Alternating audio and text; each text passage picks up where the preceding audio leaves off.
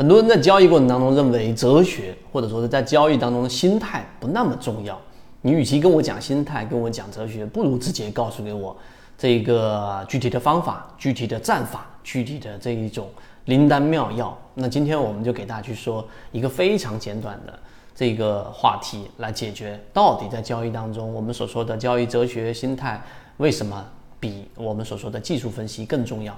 首先，第一点，我们并不是鼓励大家说我在没有任何系统的情况之下，一味的去买很多的鸡汤类型的交易的书籍或者文字去阅读，我就可以把交易给做好了。其实并不是这个意思，意思是，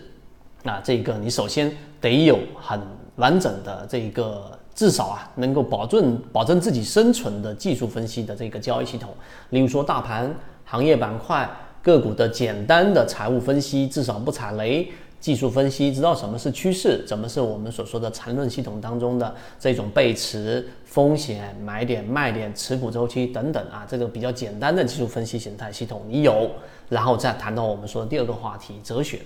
那哲学或者说所谓的交易心态，为什么比技术分析更重要呢？我们来举一个实际简单的例子啊。就是举个例子，大家应该也都在生活当中会遇到很多带着负面情绪的，我们把它称之为这种垃圾人，对吧？以前的大家应该也在不同的阶段接触到，呃，说服自己的理由，例如说这个你在大街上，对吧？被狗咬了一口，你还回去去咬那个，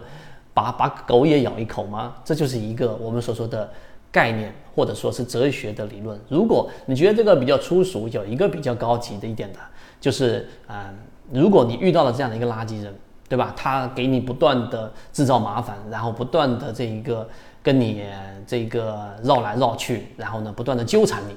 这个时候你说服你自己不跟他说话啊，远离他，然后呢甚至于呃短期内吃点小亏，把这个事情给平息下去的原因，是因为你在逻辑上不断的说服自己，然后在理性上不断的说服自己。在各个条理上不断的说服自己，才得出这样的结果吗？不是啊，至少我们的经验当中，肯定不是因为这个，可能是因为某一句名言，可能是因为某一句鸡汤说服你。例如说，以前我们也听过这样的一句话，我觉得挺有道理的，就是一个人如果他能够控制自己的脾气啊，能控制自己的这种怒气，比一个将军控制一个军队的军队的能力要更强。就这么一句简单的话。它也是我们所说的交易心态，也可能是某一种哲学。但是就在那一瞬间，你脑子里面可能就出现了这么一句话，于是你想到好，对吧？这句话挺有道理，并且我也把它列入到我的人生的系统当中的其中一条了。好，遇到这样的一种垃圾人或者负面情绪的这种纠缠，你想到这句话，就因为这句话，你就远离它了。这是我们讲的第二点。所以为什么交易系统那么？